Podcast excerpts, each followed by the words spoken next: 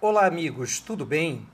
Esse é, essa é uma experiência piloto do primeiro podcast que nós vamos é, gravar e o tema escolhido foi exatamente procedimentos especiais do Tribunal do Júri, procedimento que está dentro do Código de Processo Penal e que nós vamos dissecar a partir de agora em uma sequência de podcasts para que você tenha acesso à informação nesses tempos difíceis de pandemia de coronavírus. Primeiro papo importante, a primeira coisa importante que você tem que lembrar é que existem procedimentos comuns no processo penal.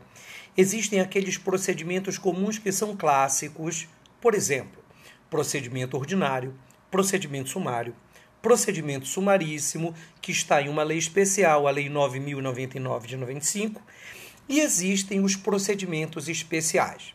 Ora, amigos, esses procedimentos especiais, eles estão dentro tanto do Código de Processo Penal quanto em legislações especiais.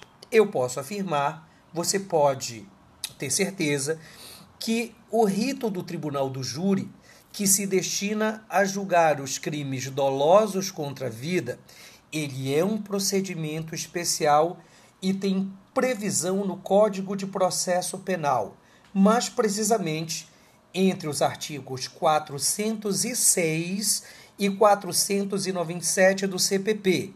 Então, qual é a competência do Tribunal do Júri? Julgar aqueles crimes conhecidos como crimes dolosos contra a vida. Na próxima, nós vamos aprofundar o assunto. Muito obrigado. Olá, amigos. Aqui é o professor Robson Pinheiro e o nosso primeiro podcast aborda exatamente os direitos fundamentais.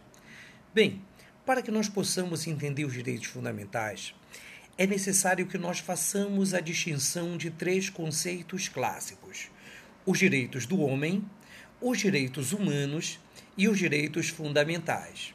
Em primeiro plano, os direitos do homem são aqueles direitos que estão permeados de valores éticos, políticos, que ainda não foram positivados. Então, a maioria dos doutrinadores afirmam que os direitos do homem é, eles estão em um estágio pré-positivo. É, Pode-se dizer que estão até mesmo acima do direito positivo, conforme ficou estabelecido pelo Tribunal de Nuremberg após a Segunda Guerra Mundial.